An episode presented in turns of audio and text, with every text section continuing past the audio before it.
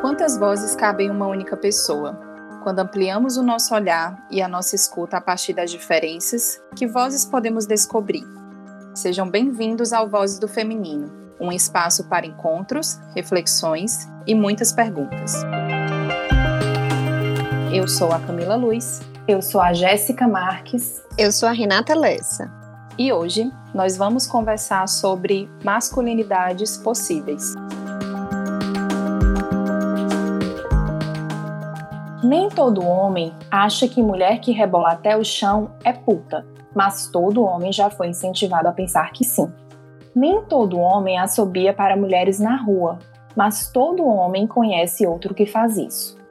Nem todo homem debocha do corpo de uma mulher, mas todo homem reconhece esse comportamento em seu círculo de amigos.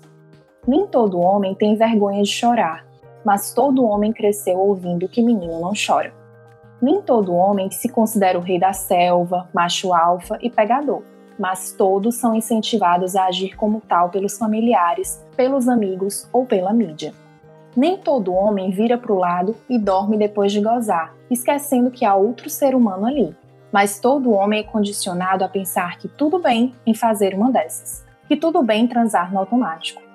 Nem todo homem tem medo ou se sente ameaçado por uma mulher no ambiente de trabalho, mas todo homem já viu uma colega sendo inferiorizada, chorando ou tendo que impor respeito. Nem todos estão conscientes do quanto suas palavras e atitudes podem impactar, de como tudo aquilo que fazem chega até uma mulher. Nem todos conseguem perceber a influência do machismo na própria trajetória. Alguns, infelizmente, jamais conseguirão olhar com carinho para seus pais, tios e avós. Outros nem terão a chance de mergulhar em si mesmos, em busca de cura e de amor. Mas eu não perco as esperanças. Há homens fazendo o caminho inverso. Há homens procurando terapia. Há homens dispostos a equilibrar a balança. Às vezes, confesso, me pergunto onde eles estão. E em seguida me lembro: não é fácil desabrochar. Não é fácil reconhecer que você passou boa parte da vida fazendo merda, causando mal. Para para pensar. Quantas mulheres você já magoou, feriu, diminuiu e fez chorar? Tá tudo bem. A dificuldade de vocês é a minha também. Ninguém quer admitir que foi ou é algoz. Mas quanto antes um homem reconhecer o desequilíbrio no seu próprio ser, maior a chance de uma cura coletiva acontecer. Por isso, coragem, homens. Vocês têm esse poder. A energia masculina que habita em mim acredita desesperadamente na que habita em você. Este texto, intitulado Nem Todo Homem, Mas Todo Homem, da escritora Patrícia Cosé, viralizou nestas últimas semanas nas redes sociais. Inspiradas por essa reflexão, hoje nós vamos conversar sobre masculinidades possíveis. Vamos lá?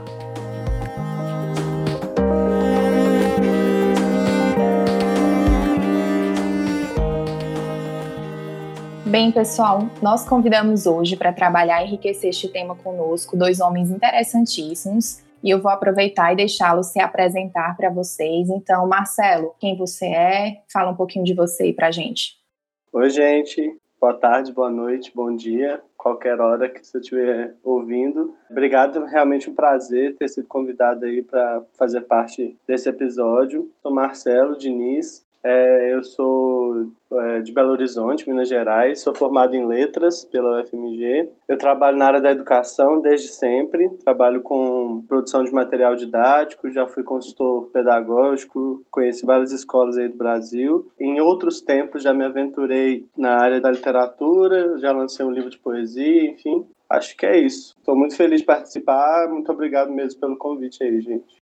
Seja bem-vindo, Marcelo. E por último, e não menos importante, Vitor, se apresente para a gente, por favor.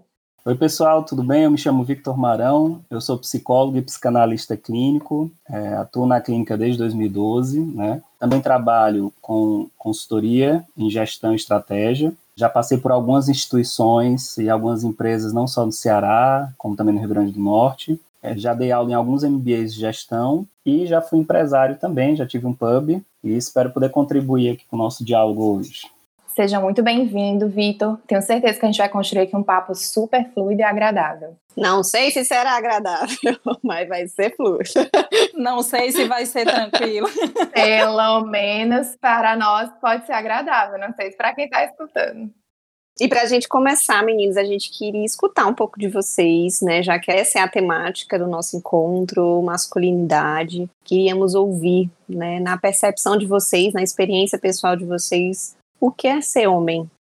É, para começar essa pergunta, para começar já assim, aquecendo. Tratados foram escritos sobre isso, Vitor. Acho que a gente vai ter que rebolar aqui para poder conseguir responder essa pergunta. É muito difícil falar isso, né?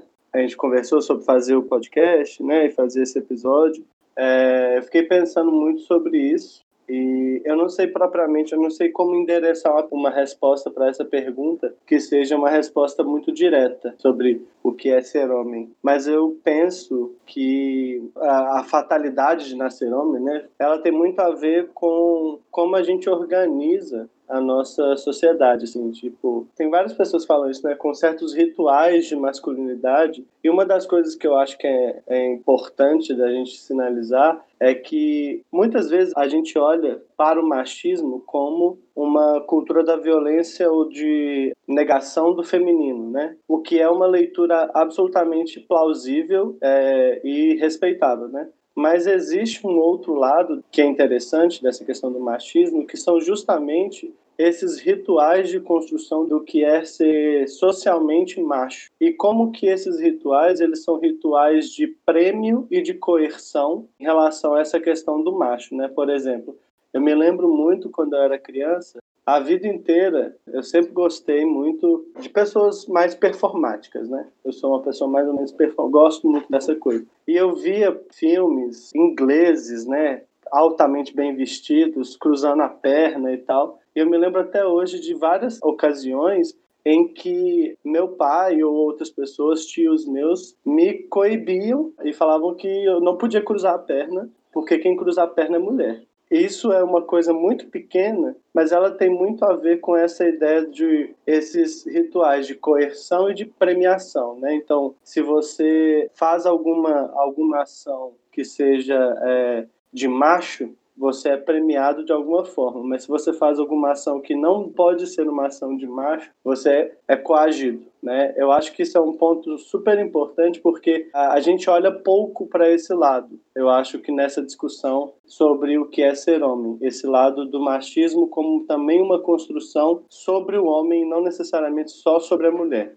Falando um pouco do que o Marcelo está dizendo, né, eu, o que eu enxergo também, e aí, claro, tem algumas leituras por trás, tem algumas outras coisas por trás também, é que qualquer ideologia que pretenda sustentar uma diferença no gênero vai trazer benesses, também vai trazer malefícios para os dois lados do gênero. Porque se a gente tem uma ideologia justamente machista, onde a mulher é colocada numa determinada posição, quer dizer que uma outra posição é ocupada pelo macho. E isso, assim, historicamente, isso vem mudando, claro, né? É, Para cada tempo existe um tipo de macho, né? Por assim dizer. Talvez por isso nos filmes ingleses, como você disse, as pessoas cruzavam a perna, mas aí, de repente, no Ceará, no final do século XX, homem cruzar a perna não é coisa de macho, né? Por exemplo. Primeiro a gente tem isso. Acho que qualquer ideologia que coloque um dos gêneros numa posição X coloca outro numa posição Y. E independente se essa posição favorece ou desfavorece um gênero, ela também traz um ônus que, assim, eu tenho que ser desse jeito, porque senão eu também não sou aceito e eu não pertenço a esse grupo. E nós, naturalmente, somos seres sociais. Então a gente quer pertencer a um grupo, daí nossa tendência de socialização.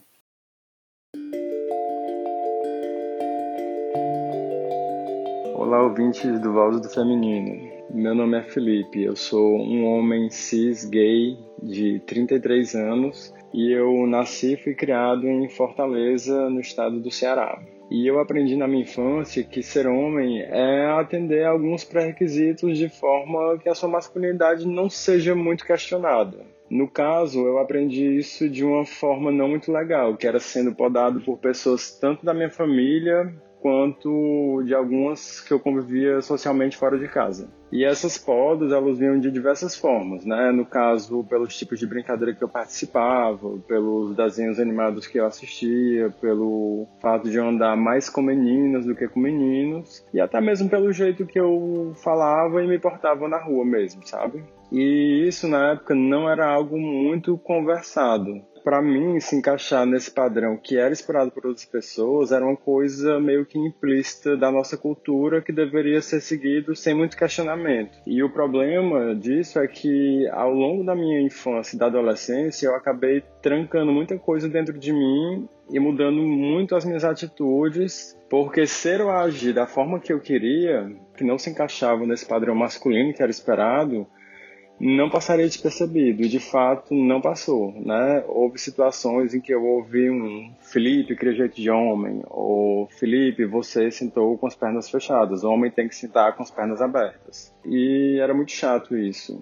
E assim, embora a gente esteja passando por um período de desconstrução, e no meu ver esse conceito de homem absolutamente masculino esteja sendo revisto até pelos próprios homens, eu sinto que hoje eu ainda tenho alguns desconfortos em algumas situações de convívio social. E muitas vezes por medo de não ser aceito de alguma forma, né? E a forma como eu tento lidar com isso é mostrando naturalidade no meu jeito de ser ainda que isso me custe algum julgamento negativo, né? Afinal de contas, eu acho que não há nada de errado em ser um homem da minha própria forma.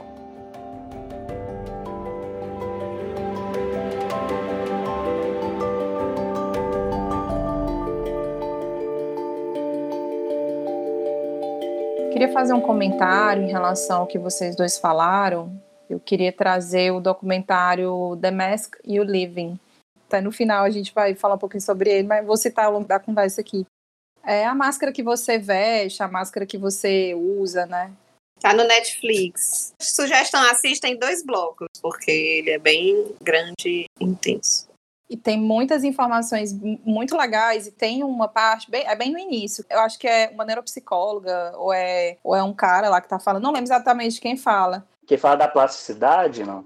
Não, não é da. Tem hora lá que eles estão falando da poda neural, mas tem uma parte que ele fala assim: a gente constrói uma sociedade em que os homens eles se sentem constantemente inseguros com a própria masculinidade. O que faz com que o homem, desde sempre, ele precise provar a masculinidade dele o tempo inteiro. Ele precise provar que ele não é mulher, que ele não é gay, que ele não é fraco, enfim, coisas do tipo. E que ele é melhor do que os outros homens, né? Isso. O que faz com que o homem, o tempo inteiro, ele tenha uma relação de insegurança com o outro. E essa relação de insegurança faz com que ele nunca se sinta bom o suficiente e, consequentemente, ele precise o tempo inteiro provar que ele é muito bom, provar que ele é muito melhor do que o outro, provar algum ponto. E aí eu queria perguntar para vocês, em algum momento, se vocês se percebem dessa forma e como é que vocês se relacionam com isso? Camila, isso que você está falando sobre a gente ter que provar a nossa masculinidade, né? provar a nossa sexualidade, provar que a gente não é mulher, etc. Eu acho que, Marcelo talvez concorde comigo, mas acho que todo homem passa por isso ou já passou por isso, no colégio principalmente, que eu acho que tem aquele momento ali que você é adolescente, que você de alguma forma está buscando um grupo, né, para participar, e aí assim, alguns critérios eles são selecionadores das pessoas que entram no grupo ou não, né? Apesar de eu ter tido toda uma sorte em ter grupos de amigos que de alguma forma não atuavam diretamente em vigência com essa noção do macho, né? Então isso para mim foi feliz, mas várias vezes assim, eu nunca fui um cara, por exemplo, que saía entre aspas pegando geral, né? E por diversas vezes me perguntaram se eu era gay na escola, justamente porque eu não queria ficar com as meninas, né? Até comentei uma vez assim, como eu falei, a minha sorte foi ter esse grupo de amigos, porque eu também conseguia responder a essa demanda, essa demanda social do macho, com muita tranquilidade, né? Então, desde sempre, quando as pessoas diziam alguma coisa do tipo, ah, você é gay, eu falei, bom, eu me reservo o direito de ser gay até meus 70, 80 anos aí, então tá tudo bem para mim. Até hoje eu falo isso. Mas outras pessoas, obviamente, eles vivem sob essa fantasia, né? E logo eu também eu sou um cara muito sensível. Acontecia muitas vezes também de ser comparado a traços femininos. O que também, claro, é um, é um grande problema no sentido de que, por exemplo, quando o cara faz coisas de menina, que normalmente são coisas frágeis, ao mesmo tempo você rotula o que é ser menina, né? Ou seja, ser menina é igual a ser frágil. Então, quando você fala assim, ah, isso aí é coisa de menina, você automaticamente está carregando uma cadeia de representações sociais que elas muito naturalmente elas vão se incutindo na sociedade e na cultura, né? Para você ter noção, eu estava vendo uma pesquisa justamente algum tempo atrás falando que mais da metade dos homens já foram chamadas de gay. E assim, não necessariamente por terem, por exemplo, feito algum comportamento como se gay fosse necessariamente pejorativo, mas de vez em quando o cara chamou outro de gay porque é só uma palavra de ofensa, como se não tivesse nada demais, mas a gente sabe que tem. Porque quando você usa enquanto ofensa esse termo, de novo, você está ancorando uma concepção negativa ao termo. Então você constrói o termo ao mesmo tempo que perpetua o termo. Nós temos um objeto e a forma da gente aprender esse objeto é nomeando esse objeto. Só que através da representação social, aí a gente faz uma inversão, a gente usa, e aí não é mais a coisa que é nomeada e sim um nome que designa uma função para o objeto. Esse é o grande lance da representação social. Então, quando a gente usa esses termos, coisas de menina, é, sexo frágil, e quando fala depois, ah, o homem não pode fazer essas coisas, que essas coisas são coisas de menina, a gente também está trazendo uma, uma, série de representações.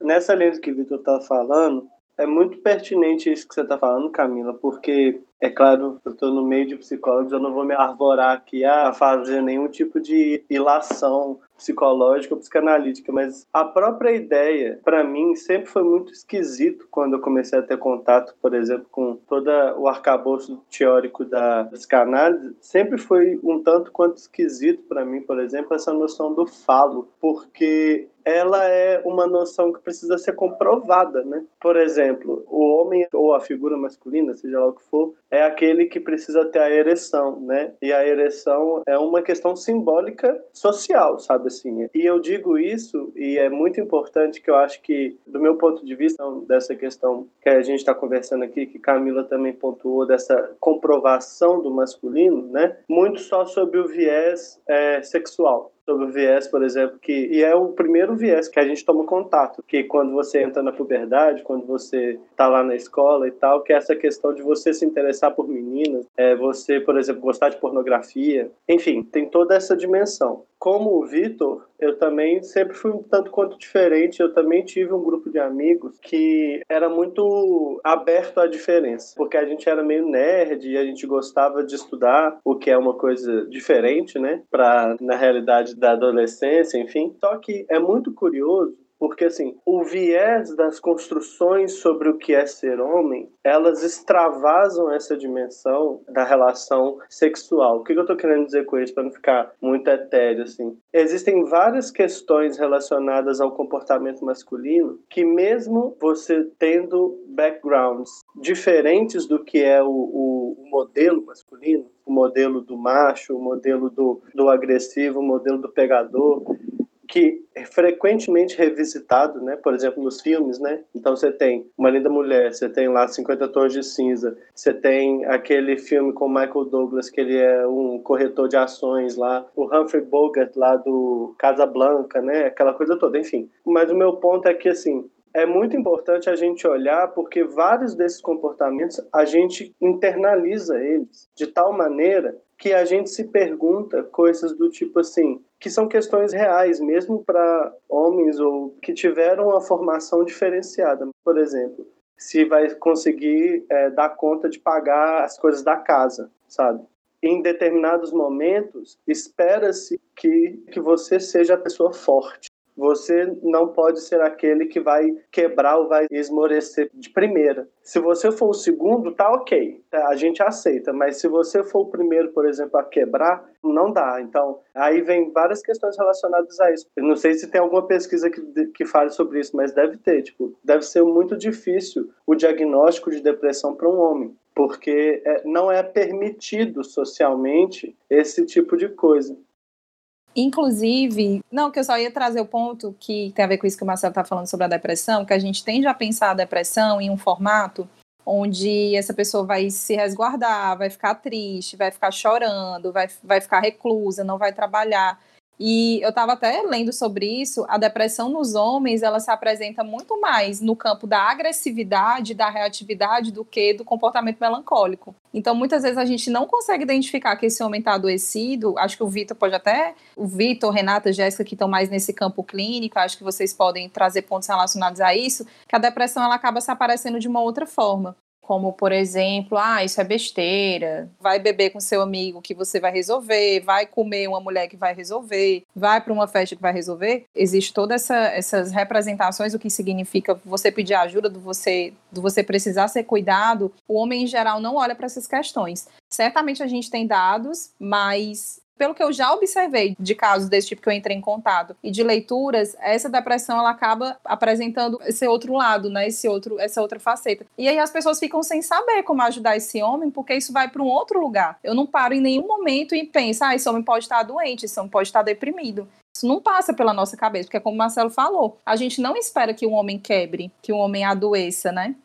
Só complementando, Camila, para mim, onde a porca torce o rabo, digamos assim, é justamente porque todas essas fantasias, essas ficções, o modo como a gente se relaciona com essas fantasias e essas ficções, com a ficção de modo geral, que é construída é, em relação a esses paradigmas masculinos, essas ficções nos afetam de maneira muito afetiva mesmo, assim, de maneira que a gente realmente se questiona esse tipo de coisa. É, se questiona, por exemplo, se a gente está sendo provedor o suficiente e o contrário também, pelo menos assim. E é muito difícil, por exemplo, falar isso hoje em dia, né? Falar que você se preocupa com essa questão do feminismo e do feminino. E isso é muito louco porque, tipo assim, você começa a colocar um, mais um sistema de vigilância. Porque tem um sistema de vigilância que é, tipo, da sua comprovação enquanto ser homem, mas aí você passa a colocar um outro sistema de vigilância que é tipo assim: se eu não estou me excedendo enquanto homem enquanto o que eu sou, enquanto quem eu sou, porque assim, você é construído pelas ficções, sabe? Você é construído pela literatura, você é construído por pessoas que você admira e que, tipo, talvez tenham sido péssimos maridos, mas ótimos pais, sabe? É muito complexa a questão nesse nível, porque ela atinge emocionalmente a gente. E aí, só um ponto que eu acho que é importante: isso não quer dizer que não é tipo assim, ai, como os homens sofrem. Não é isso, gente. É só uma questão de uma reflexão, porque assim, isso impacta o modo como a gente se constitui, sabe? O modo como a gente vive socialmente.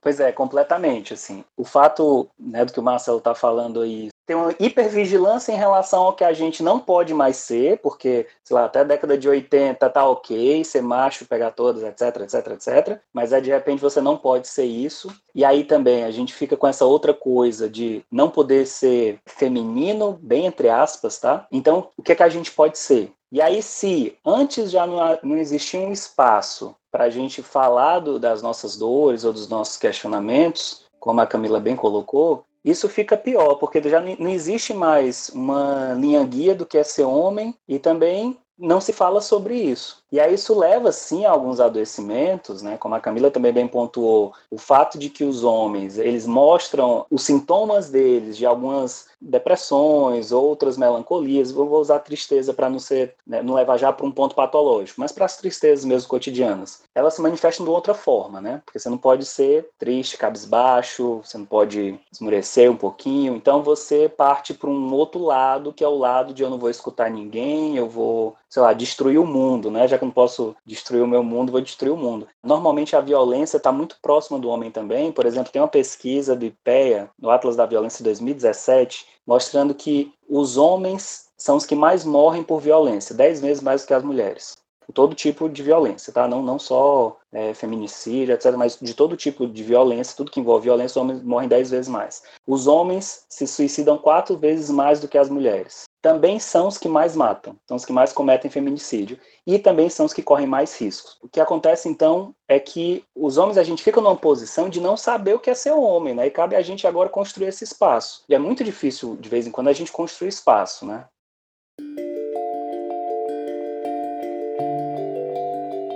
Olá, me chamo Milton Inácio, tenho 42 anos, sou tatuador, tenho uma tatuagem como profissão já há 15 anos e eu que aprendi a ser homem, principalmente, lógico, pelos meus pais, você tem que ser responsável, você tem que ter responsabilidade em relação a tudo.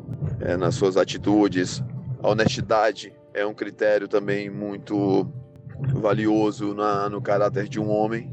Acredito que certas coisas vêm realmente junto com o caráter, então todo mundo é diferente e eu acho que não tem uma linha que você tem que seguir. Então, a sociedade ela espera, principalmente no nosso estado e na nossa cidade, espera que seja um homem meio que machista, que eu acho que não é bem por aí. Então, eu já levo por outra linha de raciocínio. Ser homem e se impor não é ser machista.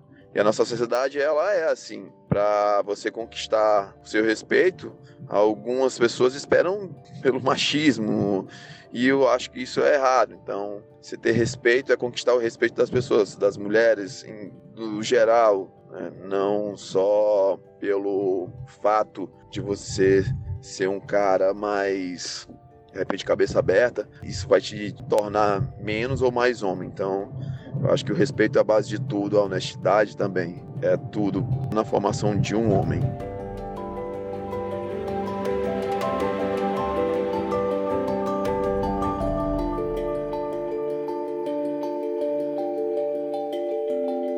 acho interessante isso que vocês estão colocando, que a gente está falando, e alguns autores usam esse conceito, né, da jaula social, como se fosse essa gaiola psicológica que a cultura às vezes coloca as pessoas, mas aqui a gente está fazendo esse recorte do homem, né, nessa expressão dos sentimentos, desse não precisar de ajuda de ninguém, de os homens serem ensinados, né, que na hora de compartilhar um, um problema, um sentimento de qual é a resolução, o que é que você vai fazer para resolver, né, então não dá tempo também de acessar, às vezes de nomear, de criar um repertório emocional, onde isso lá na frente me dê mais chances de falar sobre isso e cuidar disso, né? Que eu acho que é o que vocês estão pontuando, né? Como cuidar de algo que eu não reconheço, que eu não posso reconhecer diante do outro, senão vou estar colocando em risco a minha noção de ser homem, diante da minha esposa, diante do meu filho, diante da, da minha família, né? Diante do, do pessoal do trabalho, do pessoal do, do futebol, né? Enfim. Então é importante a gente também pensar, a gente está falando desse homem, mas desse menino, desse garoto, de como a gente vai colocando nessa jaula e depois a gente diz assim, né? Sai.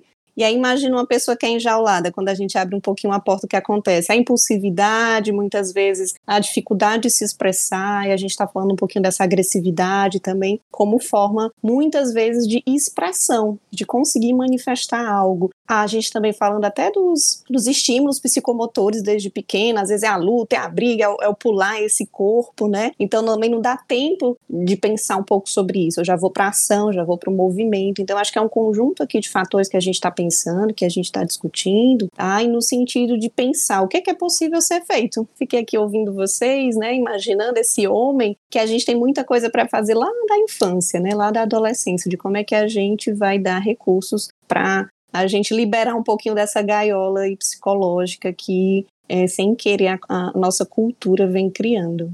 Até porque, complementando até o pensamento que a Renata trouxe, eu acho que a gente não pode podar a diversidade a pluralidade de identidades, né? Então, quando eu coloco dentro dessa gaiola, né? Se eu realmente te digo que tem uma caixa é, e a gente está falando dessa realidade desse macho, né, que vem da Revolução Industrial, esse conceito de homem vitoriano que tem, enfim, um monte de deverias, né, você tem que ser isso, isso, isso, isso, isso, é, e esse homem contemporâneo hoje em dia se vê dentro dessa crise, né, uma crise de identidade, uma crise de espaço, assim, como é que eu me apresento, como é que eu posso realmente ser o homem que eu acho que eu deveria ser, né, dentro da minha característica única de pessoa, considerando que as pessoas estão dizendo que eu tenho que ser aquele padrão, que foi um padrão que durante muito tempo foi tido como o correto e as pessoas têm muita dificuldade hoje de quebrar, né? Então, é, a gente está vivendo realmente um período de crise. O homem, o macho, ele já viveu períodos de crise anteriores, né? Mas essa é a crise que tem se apresentado no momento.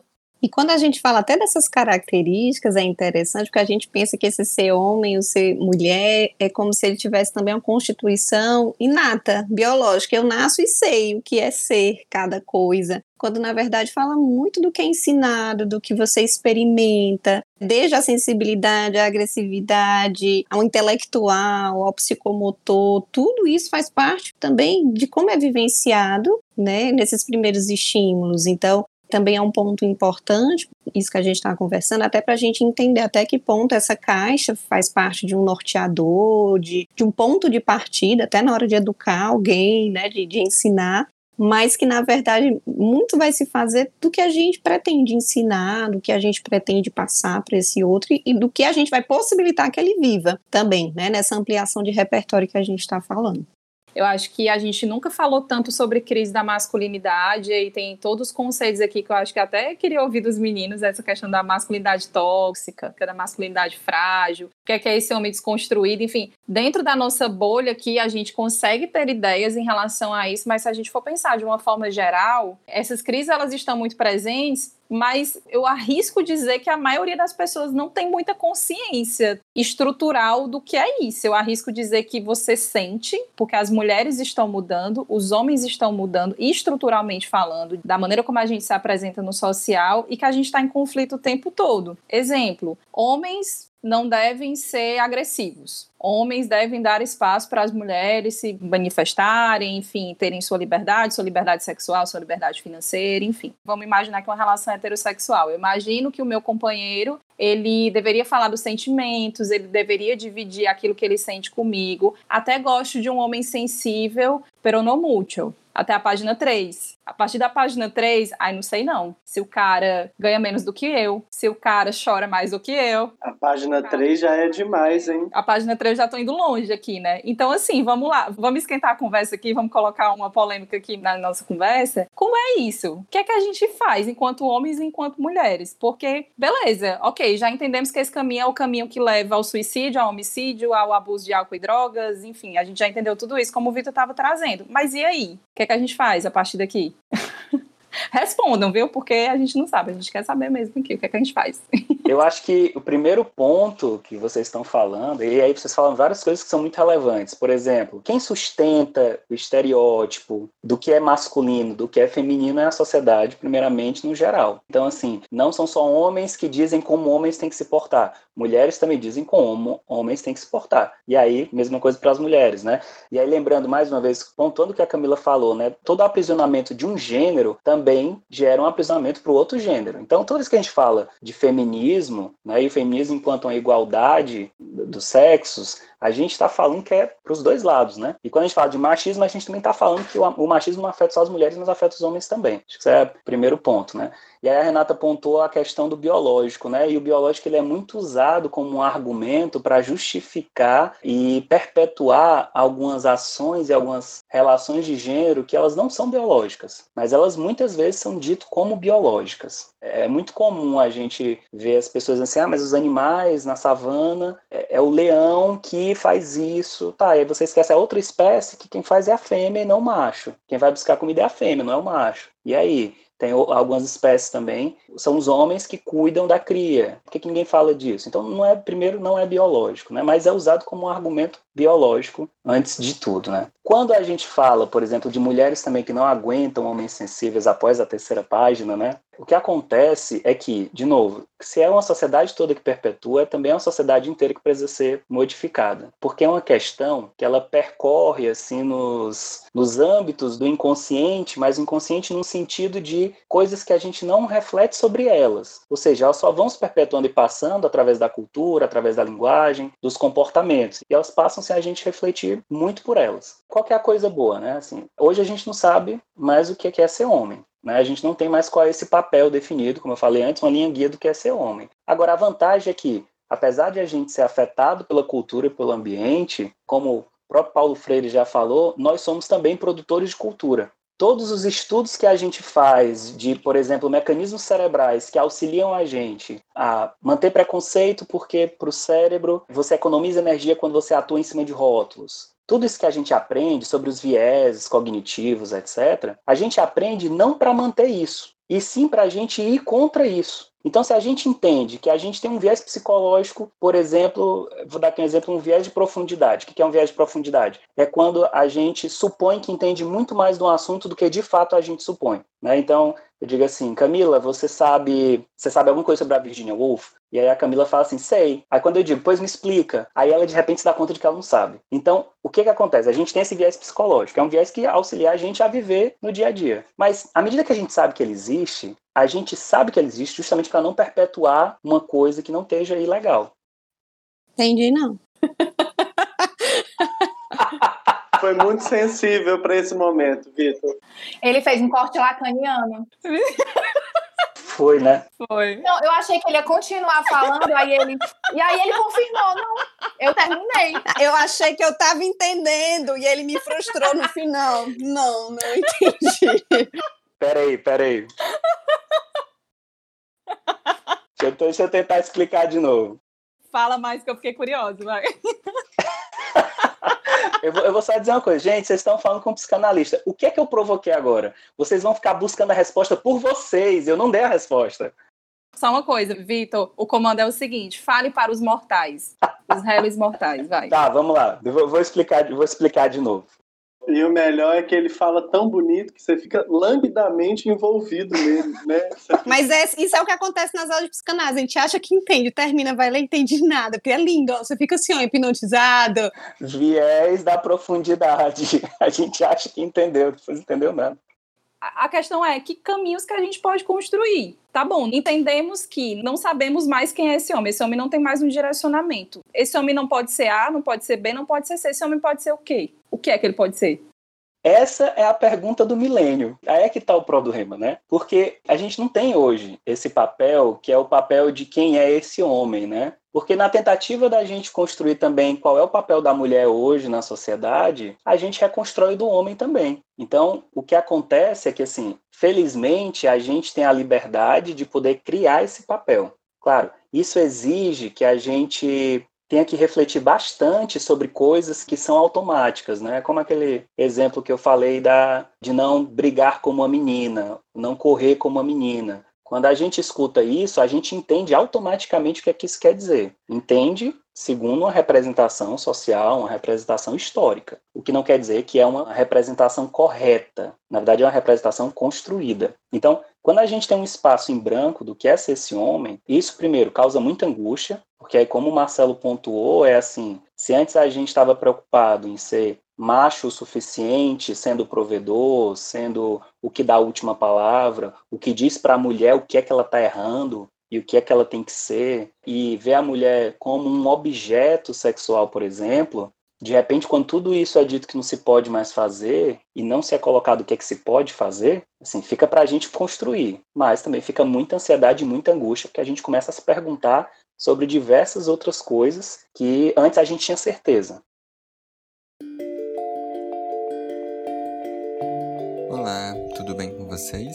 Eu tenho 31 anos, sou analista administrativo e desde criança que a minha masculinidade ela é posta à prova, né? Seja por familiares, né? Meu pai mandava eu me endireitar, digamos assim, ou por transeuntes na rua. Certa vez, quando eu voltava da escola, teve alguém que se incomodou com o modo como eu carregava os livros. Disse que não era jeito de homem. Mas enfim, com o passar do tempo, meu amadurecimento, fui percebendo que homem mesmo é quem tem caráter, é quem procura um trabalho para sustentar algo honesto e quem aprende com seus erros né, e procura não repeti-los. Homem para mim é isso.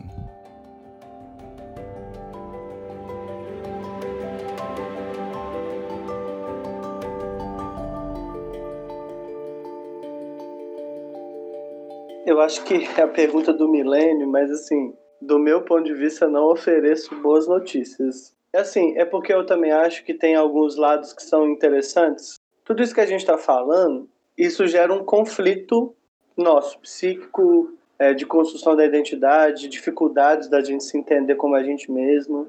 Para mim, por exemplo, tá tentando trazer uma experiência pessoal, né? Eu não falo tão bonito igual o Vitor, mas o, por exemplo, para mim foi muito chocante perceber que eu tinha alguns comportamentos parecidos com comportamentos que eu via no meu pai e que eu desaprovava, mas pelo fato de que faz parte da minha constituição enquanto homem, na família que eu nasci, com as os conceitos que eu aprendi, os livros que eu li, a, a, a, os filmes que eu vi. Por outro lado, foi muito difícil para mim, foram alguns anos de terapia, é, assumir um papel de tipo assim, em algum momento na minha vida, eu ficava pensando assim, cara, esse homem é um saco. Mas ao mesmo tempo, eu tive um desejo de acessar esse mundo, sabe, assim, masculino, assim. É, e eu tive coisas assim, passando algumas coisas até muito pessoais, por exemplo, em determinado momento da minha vida, eu não tinha atração sexual. Eu entrou meio que no curto-circuito na minha cabeça assim. Por que, que eu falo que eu acho que não tem boas notícias? Porque eu acho que tudo isso gera um conflito, mas ele, esse conflito também, ele não é só destrutivo, ele também constrói.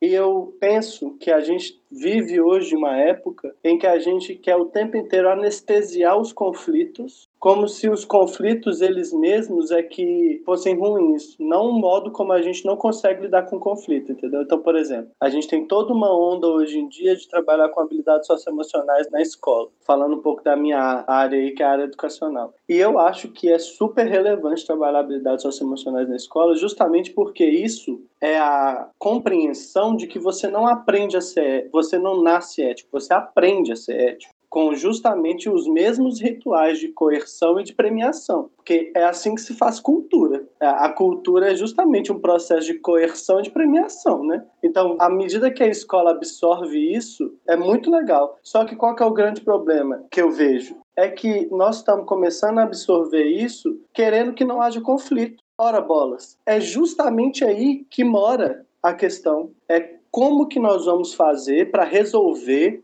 do ponto de vista político, do ponto de vista psíquico, do ponto de vista institucional, do ponto de vista educativo, um conflito que ele vai explodir em algum lugar. Uma das coisas, por exemplo, que a meu ver faz com que hoje a gente viva essa proliferação de blogs de macho, voltando para uma visão absolutamente anacrônica e, enfim, por exemplo, para que os homens pudessem se interessar por ficarem bonitos, tiveram que botar sinuca e cerveja e uísque em barbearia, porque homem não pode ficar bonito e cheiroso. Só pode se tiver charuto, se tiver umas mulheres lá, umas mulheres peladas, aquela coisa toda, né? Então, assim, esse conflito, se a gente não lidar com ele e compreender que é um conflito, é um problema social, ele vai explodir em outro lugar. Então, a gente vê, por exemplo, esse bando de idiota hoje em dia falando de, de recuperar a heterossexualidade, recuperar a, a masculinidade.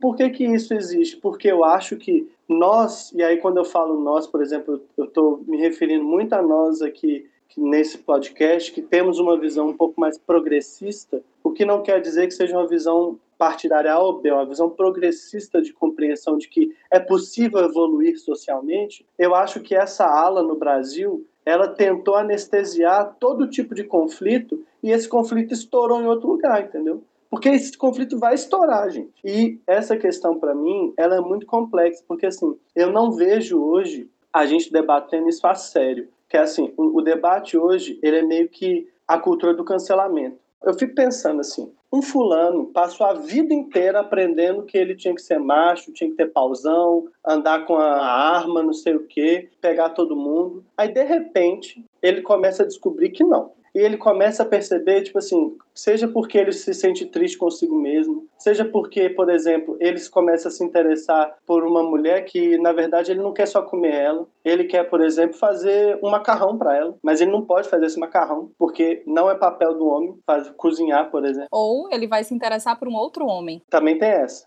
E aí, tipo assim, cara, você vai exigir que essa pessoa, de uma hora para outra, coloque abaixo tudo que ela construiu da vida dela, tudo que ela é. Tipo assim, é, é afetivo para ela o que construíram ela enquanto pessoa, entendeu? Tipo assim, e também tem uma outra coisa. Nós estamos aqui entre cinco pessoas razoavelmente educadas, que têm alguma coisa para lá ou para cá. E, tipo assim, essa discussão, em algum momento, ela está aprisionada em jargões acadêmicos que não dialogam com a vida real É, o cara que não reconhece, por exemplo, essa questão do machismo, ao invés de você botar ele na sua frente, discutir com ele, entender quanto que é dolorido para um homem, por exemplo, assumir que está sentindo pena, sentindo dor, sentindo paixão, seja lá o que for, querendo ser gay ou não reconhecendo mais a sua sexualidade, sendo broxa, seja lá o que for, ao invés de acontecer isso, o que, que você faz? Você cancela ele. Não, vamos cancelar esse fulano, porque ele é um escroto, blá, blá, blá, blá, blá, blá, blá, blá. Desculpa ter falado muito aqui, mas eu acabei me, me empolgando, porque eu acho que é aí que reside a questão. E eu acho que nós não estamos endereçando essa questão. Na escola, por exemplo, eu acho absolutamente relevante travar uma discussão sobre quais são os referenciais que nós estamos dando para essas crianças e para esses adolescentes. É, fazendo até uma pontuação em cima do que o Marcelo está falando sobre o conflito, né? É o conflito que gera realmente algum saber sobre algo, né? Então, é importante que a gente tenha conflitos e que a gente reflita sobre essas coisas. Como o Marcelo colocou, se a gente não dá para essa criança um referencial, a gente pode ter certeza que alguém vai dar. E aí, assim, a gente é biologicamente programado para atuar no automático ao longo da vida. Mais ou menos como acontece quando a gente está aprendendo a dirigir.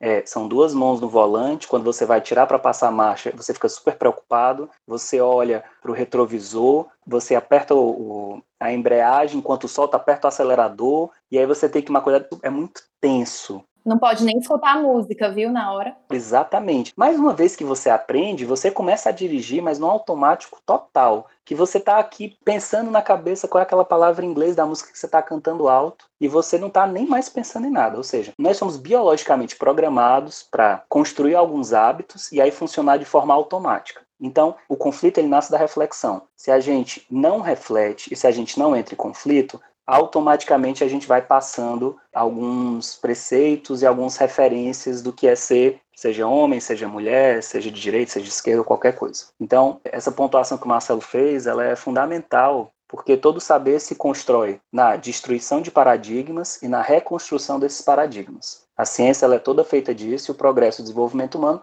também é feito em cima disso. Por exemplo, por que, que a gente estuda a história? A gente estuda a história para a gente não repetir o que a gente fez de errado em outros momentos. Isso quem está falando é Yuval Noah Harari no Sapiens, por exemplo, no livro que ele escreveu. Não quer dizer que a gente não repita, né? Exatamente. Na verdade, a gente é como se nós fôssemos montado em cima de um mecanismo que ele pede que a gente repita o tempo todo. Ou seja, refletir, na verdade, é um ato que a gente tem que se forçar a fazer. Logo, se a gente quer reconstruir uma cultura, a gente tem que refletir, tem que entrar em conflito. Se, por exemplo, nesse papel do que é ser homem e do que é ser mulher, se ele não é levado para uma esfera pública, uma esfera que a gente possa discutir isso publicamente, a gente vai ficar, isso vai ser muito depenado, então a gente não vai ter como desenvolver muito bem isso a um nível social. Então a gente também tem que abrir um espaço público para isso, que a gente possa dizer assim, olha, é, eu não sou provedor da minha família e eu me sinto muito mal com isso. Isso quer dizer que eu não sou homem? Ou então, é assim, olha, eu estou apaixonado pelo meu amigo, isso quer dizer que eu não sou homem? E tem outra coisa também que eu estou lembrando aqui, que é o seguinte, o machismo, ele não está sendo perpetuado só por quem é hétero também. Assim, a gente vê casais gays que eles perpetuam o machismo quando eles, por exemplo, dizem: ah, não, aqui nessa relação eu sou o homem da relação. Isso eu já vi muitos pacientes meus dizendo isso tá? Pacientes gays que eu digo, né? Essa discussão do que é o machismo, ele vai muito para além, por exemplo, se uma pessoa é heterossexual ou não, se uma pessoa nasceu com pênis ou não, tanto que, como eu já falei aqui, eu vi, eu vi alguns pacientes perpetuando esse machismo através de outros tipos de relação. Outra coisa também que vocês falaram que foi muito feliz foi dizer que esse papel do homem não é somente um papel ligado à sexualidade ou ao sexo. Tem vários outros comportamentos que são vistos como comportamentos de homem e comportamentos de mulher.